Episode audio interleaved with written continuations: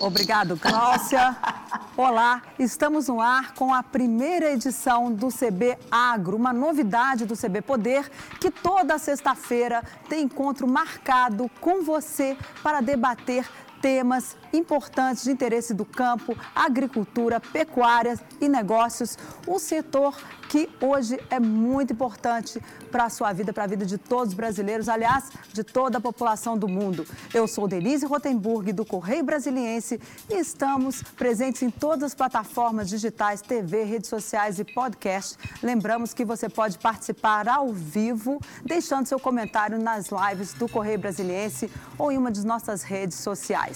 E para estrear a nova temporada, nós convidamos a ministra da Agricultura, Pecuária e Abastecimento, Tereza Cristina. Ela é engenheira agrônoma, empresária, deputada federal pelo Democratas do Mato Grosso do Sul. Bem-vinda, ministra, e muito obrigada por ter aceito nosso convite. Olá, Denise, é um prazer enorme falar com você nessa tarde aqui Estava com saudades, faz tempo que a gente não se vê. Pois é, nessa pandemia não deixa. Ministra, a senhora lançou essa semana no Palácio do Planalto, numa solenidade com a participação, inclusive lá, uma, uma solenidade comandada pelo presidente Jair Bolsonaro, o Plano Safra. O que, que os pequenos produtores podem esperar desse novo Plano Safra aí 2020 e 2021? Denise, o Plano Safra ele foi concebido justamente é, em cima dos planos de ação das, uh, dos investimentos e do custeio dos pequenos e dos médios produtores rurais, que é a maior parcela uh, da nossa agricultura. Então, ele foi montado em cima dessa, uh, desses segmentos, né, e eu fiquei muito feliz porque eu acho que nós vamos atender. Ano passado já foi o maior plano safra dos pequenos e esse ano nós continuamos aí crescendo, conseguimos aumentar aí em quase 13% é, essa a quantidade de, de recursos. Então, foi muito bom e eu espero que ano que vem a gente possa aí ver os resultados do esforço que foi feito na construção deste Plano Safra 2021. É, tem também esse plano, ele vem com juros menores, né? Pelo que a senhora anunciou lá, são 236 bilhões em investimentos com 13 bilhões a mais que o ano passado. E o que, que vem de juros? O que que, quanto que o produtor vai ter que pagar? Olha, depende da faixa, porque nós temos vários planos. Quem está no Pronaf, né, os pronafianos, que são aqueles pequenos agricultores familiares, esses terão juros que começam com 2,75 né, para custeio até 4%. Uh, ah, os médios terão 5%. Os grandes terão acima de 6% e investimentos chegando a alguns eh, tipos de investimento, como compra de máquinas, 7,5%. Mas, vamos dizer, a grande, o, o, a maior, a parcela maior deste plano safra são de juros de 6, é, de 2,75% a 6%, pegando aí todas as faixas é, é, de tamanho de produtores. Agora, parece que tem uma linha de financiamento também para a questão dos bioinsumos. Como é isso. que é isso? Bom, Denise, nós lançamos há uns 15 dias atrás uma política nacional de bioinsumos. Isso é, isso é, uma, ah, é uma, um segmento na agricultura brasileira que está crescendo, vai crescer muito mais e vai trazer aí ganhos é, espetaculares para o agricultor e para o consumidor também. É, o Brasil já pratica há muito tempo, nós já usamos, vamos dizer, o, a soja, por exemplo, não se usa nitrogênio nela há muitos anos. Por quê? Porque nós temos aí uma tecnologia é, feita aí através de os risóbios, enfim, que é, já permitem a fixação de nitrogênio no solo. Isso traz uma economia e também você deixa o solo com, é, vamos dizer, biologicamente mais correto, é, trocando aí é, fertilizantes vindo de produtos fósseis por fertilizantes biológicos. O Brasil já faz isso há muito tempo, é uma grande conquista da nossa Embrapa, da nossa agricultura tropical. E agora os produtores estão usando em outras, fazendo aí defensivos agrícolas, né, em vez de usar químicos, alguns já estão usando biológicos. Então, precisa ser feita uma estrutura na propriedade, que nós chamamos os produtos que são feitos on-farm, né, dentro da fazenda, é, pro, é, pequenas fábricas para você fazer é, deixar esses produtos prontos para serem aplicados nas lavouras. Então, nós, através de algumas linhas de Inovagro, Moderagro, que é, está dentro do plano Safra vão financiar essas ferramentas para que essa, é, essa, esse segmento cresça cada vez mais na agricultura, nessa moderna agricultura que o Brasil já faz. Agora, os produtores que optarem por esses bioinsumos, eles vão ter uma diferenciação em relação aos demais? Esses juros para os pequenos é, produtores, eles estão aí no máximo até 4%, é, de 2,75% a 4%. É, depende aí da, da, da do tipo de, de, de, financiamento que ele vai tomar, porque você tem vários é, tipos que financiam é, todo essa, toda essa parte de bioinsumo e para os médios e grandes, né, 5%. Então, ele é um juro muito adequado. Às vezes os produtores reclamam um pouco, ah, a Selic caiu e agora caiu mais ainda, né, há dois dias atrás. É, é. Mas, enfim, os juros de mercado, eles estariam muito mais altos. Hoje nós temos aí o um mercado muito travado, com aversão a risco, ninguém sabe o que pode acontecer. Então, nós estamos tendo dificuldades aí com os juros livres de mercado. Mas é, esse plano safra vai balizar, eu tenho certeza, também é, é, esses outros, essas outras instituições aí que aplicam em agropecuária para poder aplicar a juros menores, sabendo, Denise, e aí é que eu acho que será o grande ganho, que a agricultura segurou essa pandemia. A agricultura foi o motor que não parou durante esse tempo todo que nós vivemos hoje tão é, complexo, triste, enfim. Mas o agronegócio continuou funcionando. E ele também vai dar essa virada. O impulso da economia pós-coronavírus, com certeza, passa pelo, pelo setor agropecuário. E eu tenho certeza que os bancos verão é, uma atividade a mais para aplicar. Os investidores poderão aplicar, eu acho que mais na agricultura, como faziam, fazem e faziam no passado, aí na parte imobiliária, enfim, nesses vários fundos aí, a agricultura vai ser uma opção segura, porque mostrou é, para o Brasil, para a nossa sociedade urbana, o que o agro já fazia, mas que sempre tinha, ficava um pouco escondido. Agora, eu acho que isso ficou claro para todos nós que moramos na cidade e que dependemos né, dos alimentos para viver. É verdade, o agro é importante para todo mundo. Agora, a senhora falou na queda da Selic. Os produtores, vai haver aí uma readequação do Plano Safra para esses novos juros ou vai ficar do jeito que está e mais para frente vai se fazer alguma alteração? Não, na verdade, os juros, é, quando você faz o Plano Safra, está é, tá feito, não tem como voltar atrás. Ah, na verdade, a Selic, ela não é um juro que o, que o tomador pega a 2,25, a não ser raras exceções, né? Uhum. Os bancos ganham, tem que ganhar alguma coisa. Então, ah, eu acho que os juros da agricultura ficaram de bom tamanho. Né? Você, nós não, nós não financiamos a agricultura toda. Isso é um pedaço da agricultura né, que você consegue equalizar com o dinheiro do tesouro. Esse é um dinheiro para pagar essa diferença do que o mercado está praticando para os juros que a agricultura vai fazer a sua safra. Mas eu espero que os juros livres lá para frente, é, se, a, aí, o, o, se a economia é, verificar que realmente o Brasil começa a sair, eu acho que se houver credibilidade também e o mercado começar a apostar mais, eu acho que podem baixar esses juros, não do plano safra, mas os juros livres que compõem aí uma gama enorme de produtores que não conseguem acessar uh, o plano safra, mas que têm acesso a esses juros de mercado e eu espero que eles caiam com certeza. A, a senhora mencionou também a questão do, do, da pandemia. E nós tivemos realmente um problema muito grave, que foi o fechamento dos restaurantes que acabou por atingir os, o setor de hortifrutis granjeiros, né? Porque eles atendiam muitos restaurantes, especialmente aqui no entorno do Distrito Federal.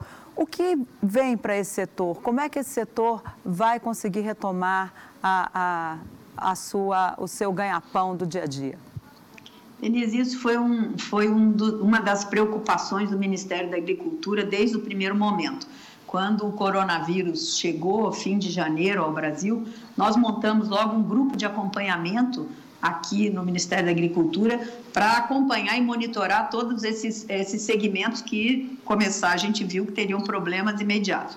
E você tocou num ponto fundamental que são os hortifruti. É, esse setor, por incrível que pareça, ele se adaptou e ele está dando aí uma volta por cima. É claro que não é todo mundo, né? Mas o Ministério, nós prorrogamos todas as dívidas de custeio para esse setor, tudo foi prorrogado até agosto desse ano. Agora eles já podem tomar, a partir de 1 de julho, esse novo crédito, né, para poder começar, para não parar aí a sua atividade. E também nós fizemos, o, nós tivemos 500 milhões de recursos novos para a pandemia, que foi é, liberado pelo Tesouro, pela economia, para que nós colocássemos nas compras é, da agricultura familiar, o PA, né, que é o Programa de Aquisição de Alimentos, que você compra do produtor e, e passa imediatamente para instituições uh, de organizações sociais aí que precisam desses alimentos.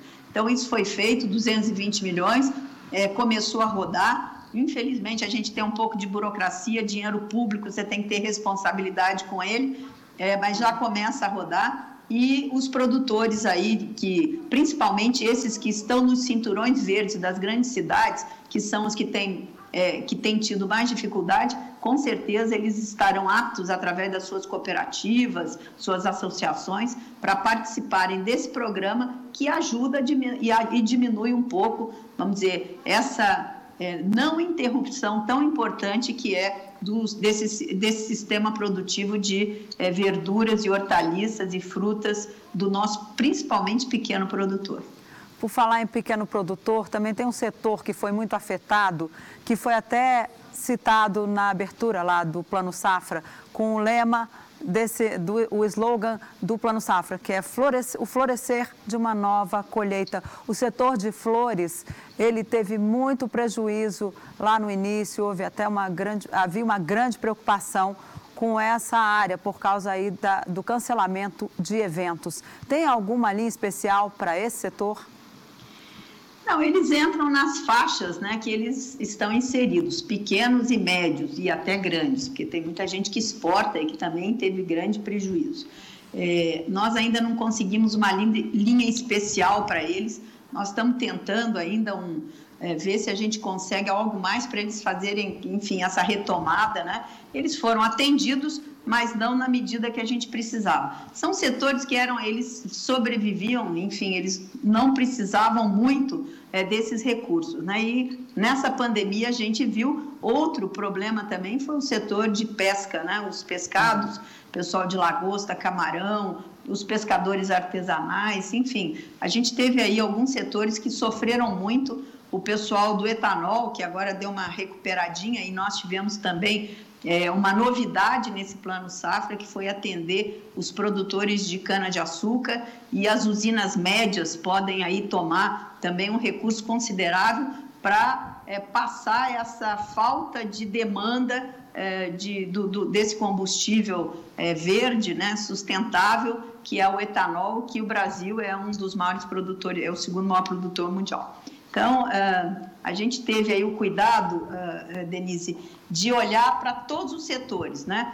Nós não tínhamos, a co o cobertor era um pouco curto, mas eu acho que o Plano Safra, com todas as dificuldades fiscais que passa o nosso país nesse momento, nós conseguimos contemplar aí a grande maioria e contemplando sempre os pequenos e os médios, que são aqueles que têm menos opções no mercado financeiro de buscar crédito e buscar crédito é, mais barato. Então, é, no final foi uma angústia grande, mas é, conseguimos. Eu acho que o plano safra é possível, né? O ótimo é inimigo do bom, mas eu acho que ele ficou é, razoavelmente é, atendendo aí a, a grande parte da produção agrícola do Brasil. A senhora falou no setor do etanol, que realmente é uma grande preocupação, estava até aqui na minha lista de dúvidas a respeito. Eles podem ter mais segurança agora, ou seja, porque a produção caiu muito e era uma, uma a produção, não digo, mas o consumo caiu muito consumo. em função da pandemia. Como é que vai ficar? Essa linha atende a todos? Não, Denise, ela é muito tímida, né? Para um setor que é muito, é um setor ele, ele é, é robusto, é um setor aí que colhe é, muitas, muitos milhões de toneladas de cana de açúcar, faz açúcar, faz etanol e faz energia, né? É, então, é, é, é, um setor realmente importantíssimo, principalmente nesse momento em que todo mundo fala de sustentabilidade. Então, vamos falar de sustentabilidade, mas vamos falar do setor sucroalcooleiro ou sucroenergético. É, nós fizemos dentro do Plano Safra um, um, um, é, essa linha para atender médios produtores. Os grandes não estarão nisso, mas o BNDES é, fez um fundo garantidor para que eles possam tomar recursos e fazer a estocagem, que nós chamamos de warrantagem, é, desse, desse combustível, do etanol. Então, são vários programas que são, nós estamos conciliando programas oficiais com não oficiais para atender, vamos dizer, todos os segmentos da agropecuária brasileira que é, não parou, que continuou produzindo e gerando emprego. Tem muita gente empregando, tem alguns setores, enquanto o comércio, infelizmente, fechou as portas, teve que desempregar, tem muita coisa, muitos setores na agropecuária empregando, por quê? Porque o agro não para. Nós colhemos a maior safra, Denise, que começou a ser colhida em janeiro e terminamos agora, é, abril, começo de maio. Em seguida, já foi plantada a segunda safra, que é a safrinha, que é o milho, que está indo muito bem. Né? Vamos ter alguns problemas de seca pontualmente em alguns estados, mas ela até agora ela vai indo é, de bom tamanho, enfim, acho que vai corresponder às nossas expectativas. Então, em setembro já tem a outra safra. Então, o agro não para. Então, nós procuramos atender todo mundo e fazer com que esses elos aí é, do, do, setor produtivo, dessa, dessas cadeias produtivas, não parassem e tivessem todos o, um atendimento, vamos dizer, uns mais, aqueles que mais precisam, e os que têm mais condições, a gente está trabalhando outra, outras ferramentas de crédito por falar no agro não parar, há uma preocupação grande porque a Covid-19 começa a se interiorizar no Brasil. Como é que vai ser para evitar que ela atinja os nossos produtores rurais e como é que está sendo feito essa, como é que está sendo feita essa tentativa aí de blindagem desse setor que não pode parar? Denise, nós fizemos o primeiro, nós fizemos alguns protocolos com, principalmente com o segmento de carnes de proteínas, aves, suínos e bovinos. É, por quê? Porque eles têm a necessidade. O frango, em 45 dias, está pronto. Entra o pintinho, sai o frango pronto em 45 dias, precisa ser abatido. Os suínos, 90 dias, precisa ser abatido. E os bois levam um pouco mais tempo, mas também, quando estão prontos, o produtor precisa vender é, e, e precisa ir para o abate. Então, nós tínhamos preocupação porque esse é um setor que concentra muita gente na hora do abate desses animais. Né? Uma planta frigorífica tem aí de 500 até 3 mil, 4 mil pessoas às vezes.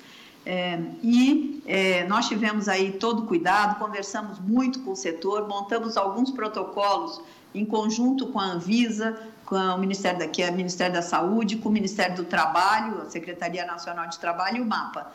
É, essa portaria não foi suficiente. No começo, nós ficamos aí com uma apreensão grande, porque é, muitos, alguns frigoríficos tiveram seus funcionários é, com, com afetados pelo Covid, mas é, com aqueles protocolos que foram feitos aí por alguns hospitais, como Einstein, é, próprio, acho que sírio-libanês, é que o setor privado contratou e o que nós colocamos como exigência do Ministério da Saúde e do Ministério da Agricultura, nós conseguimos então segurar e dar segurança a esses trabalhadores, né? E alguns tiveram alguns momentos de fechamento, depois reabriram, enfim. E ontem, finalmente, nós conseguimos é, mandar é, para o Diário Oficial, saiu hoje, uma portaria interministerial, né? Agora então bem mais detalhada é, entre esses três ministérios e ela já está aí para ser cumprida por todos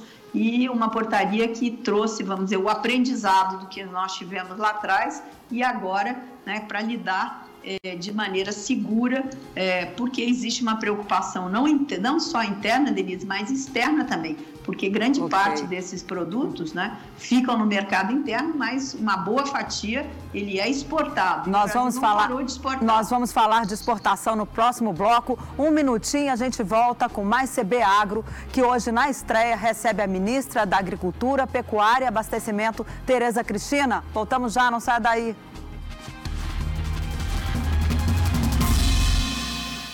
A gente volta com o segundo bloco do CB Poder Agro, que hoje estreia recebendo a ministra da Agricultura, Pecuária e Abastecimento, Tereza Cristina. Ministra, falávamos aqui no final do primeiro bloco a respeito das exportações. Eu queria perguntar para a senhora como é que está a relação com a China depois daquela confusão gerada pelo ex-ministro da Educação, Abraham Weintraub.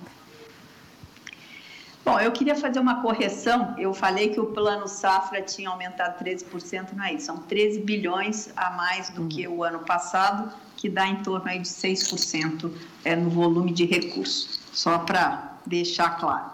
Olha, Denise, a China é um grande é, importador de produtos brasileiros, e principalmente do agro. Uhum. Né? É, nós temos aí uma relação é, Ministério da Agricultura, enfim, muito boa com todos esses países. Mas com a China ele é um parceiro muito importante, já que as nossas exportações elas vêm crescentes para a China. Quando eu entrei aqui no Ministério da Agricultura, eu uma das coisas que a gente, a, equipe é, começou a estudar foi diversificação da nossa pauta de exportação e também e também a diversificação de habilitação e de novos mercados.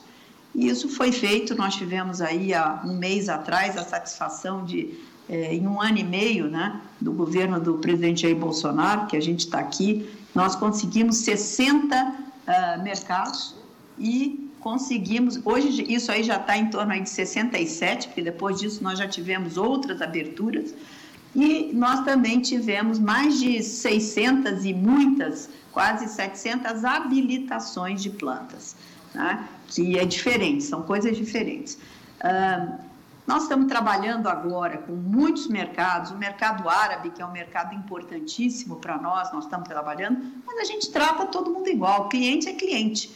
No Ministério da Agricultura, os nossos clientes são sempre bem tratados, porque nós precisamos pelo tamanho e o volume da nossa agricultura, nós precisamos ter bons clientes, bons importadores, e o Brasil tem é o único país que eu acho que tem aí um potencial de crescimento é, imediato se o mundo precisar desses alimentos. O Brasil se consolidou como um grande é, supridor de alimentos do mundo. Além do nosso mercado, nós ainda temos aí mais de 180 países para onde nós exportamos.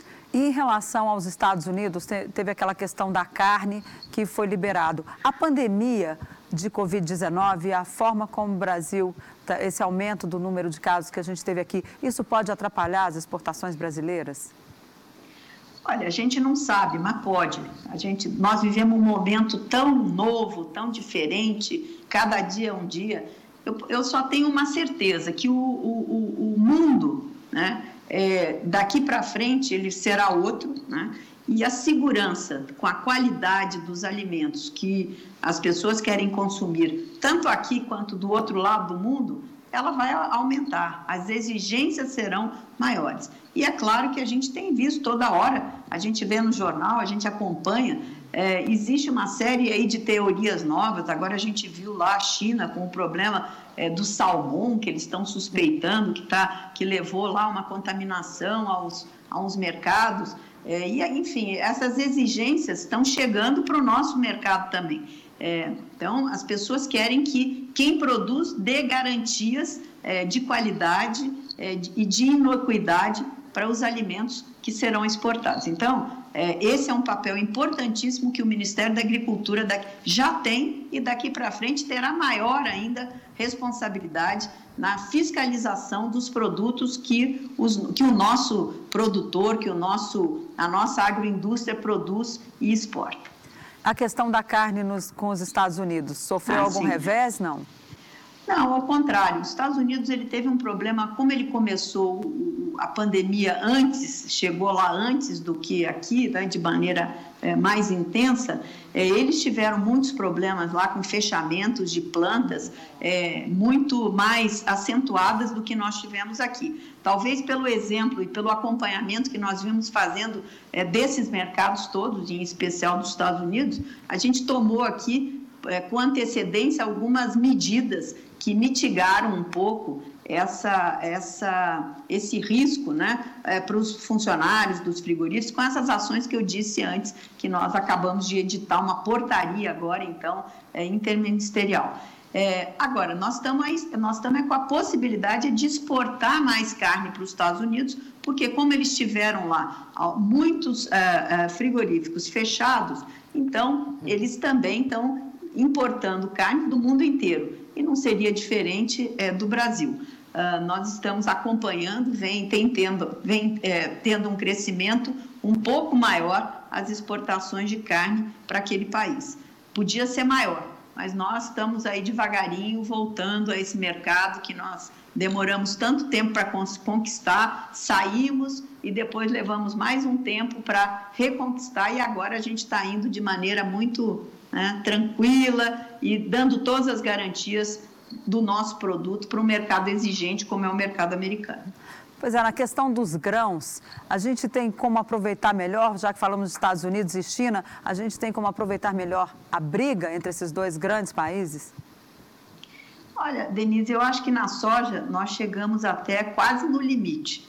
Né? O Brasil exporta para a China 88% daquilo que, de exportação, não é a produção brasileira, mas do que nós exportamos, 88% já vai para a China. Eu acho que é uma quantidade grande e que o Brasil tem, nós temos olhado e a abertura também de outros mercados, a agregação de valor, é, tentando exportar mais farelo também, né, abrindo aí outros mercados para farelo, porque é, já é uma quantidade muito grande. Né? Você vê, os Estados Unidos teve problema muito sério lá, a agricultura americana, porque quando houve esse fechamento aí, o rompimento, eles também tiveram que procurar outros mercados. Só que a área plantada do mundo, a gente sabe o tamanho dela, sabe o volume se produz, a não ser que tenha um desastre climático ou uma redução de área por algum outro motivo, a gente conhece o tamanho da produção. E a gente tem que ir medindo aí para ter segurança, não colocar todos os ovos na mesma cesta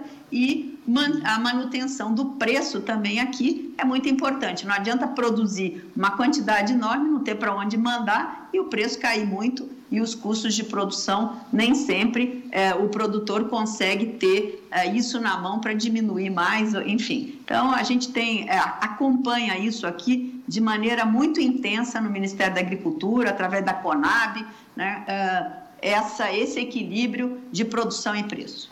Bom, ministro, eu queria entrar um pouquinho na questão política. Essa semana a gente teve a troca do secretário de Política Agrícola, que foi justamente quem fez a apresentação do Plano Safra. Lá no Palácio do Planalto, Eduardo Sampaio acabou deixando o cargo para dar vaga aí, dizem né, os, os políticos, para o Centrão. Como é que foi isso?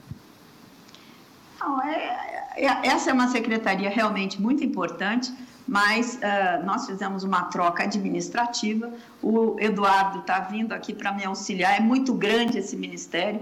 Ele vem aqui para cima para o gabinete para fazer uma coordenação de todo o, o, o todas as secretarias uh, do ministério. E nós vamos receber aqui o nosso amigo Halum, né, que foi meu colega lá na frente parlamentar da agricultura, é, que foi secretário de agricultura também do Tocantins, e vai ficar tudo certo. E em relação ao Democratas, o seu partido, a gente tem visto o ministro Luiz Henrique, o ex-ministro da Saúde, Luiz Henrique Mandetta, percorrendo o Brasil como uma espécie ali de pré-campanha. Dentro do Democratas já, já tem gente dizendo, a gente escuta muito isso, que ele é uma das apostas do partido para a presidência da República em 2022. Como é que fica? A senhora é ministra do presidente Jair Bolsonaro, que já falou que quer ser candidato à reeleição. Tem Luiz Henrique Mandetta agora percorrendo o país. Luiz Henrique Mandetta, inclusive, do seu estado, o Mato Grosso do Sul. Como é que a política Tereza Cristina e vai conseguir conciliar esse desafio de colocar o agro ali na linha de frente da recuperação econômica, uma vez que a senhora vem fazendo um trabalho muito importante no governo, e essas pretensões políticas do seu partido? Bom, é, política, já dizia aí é, um político desses antigos, eu não sei se era Ulisses, que é igual é, o tempo, né? Abre e fecha várias vezes por dia. O, o Mandetta é um bom quadro, né? é do meu partido, é do meu estado, mas eu acho que nós temos aí dois anos e meio, nós estamos no meio de uma pandemia. Eu acho que agora é hora de unir o Brasil, é hora de trabalhar para a retomada, é hora de trabalhar pelo, pelo esses desempregados todos que nós já tínhamos e aumentamos com o Covid. Né? Eleição 2022 está longe. Agora nós vamos, eu estou pensando agora em é, como é que a agricultura brasileira vai dar esse salto, essa retomada, voltar a dar emprego, continuar gerando renda é, para os produtores rurais, é, é, fazer a nossa balança comercial cada vez mais forte, né? É, e todas essas oportunidades. Política, nós vamos conversar lá pela frente. Agora, a senhora falou em empregos. Quantos empregos a agricultura pode gerar agora para tentar nos ajudar a resolver esse problema que é tão sério e que promete ser aí, depois das mortes que tivemos pela pandemia de Covid-19, o segundo, a segunda onda mais trágica de todo esse processo que o mundo e o Brasil vivem atualmente? Então, essa é a grande preocupação do governo, inclusive. Nós temos aí maior preocupação, é uma tristeza enorme esse número de vítimas, de pessoas que já perderam a vida, mas também nós temos que nos preocupar com aqueles que vão continuar na vida, né? E que precisam, enfim, viver, precisam é, é ter, é, é viver de maneira digna. A agricultura, ela pode é, dar muito emprego e é isso que a gente espera. A agricultura, ela desempregou pouco, mas é, a gente acha que nós estamos acompanhando, nós achamos que vamos ter um aumento aí de área, isso eu ainda não posso te dizer, nós estamos fazendo aí esse levantamento e se nós tivermos realmente esse aumento de área, o aumento de tecnologia no campo também tem, traz o aumento uh, e a geração de mais empregos. É, ontem eu recebi uma notícia que me deixou muito feliz de uma, de uma empresa que faz um negócio chamado Rally da Safra. Eles andam aí por diversa, diversas propriedades no Brasil e o relato que eu tive é, deles no, okay. relatório que eles apresentaram ontem foi que eles tiveram aí uma a observação do imenso uso de, tecnolo de nova tecnologia. Isso vai trazer mais empregos para okay. a agricultura, ajudar o Brasil. Muito obrigada. Ok, ministra, muito obrigada. Essa mensagem de esperança de novos empregos que a agricultura pode trazer para você. Com isso, o CB Poder fica por aqui. Muito obrigada pela companhia. Até a próxima. Tchau.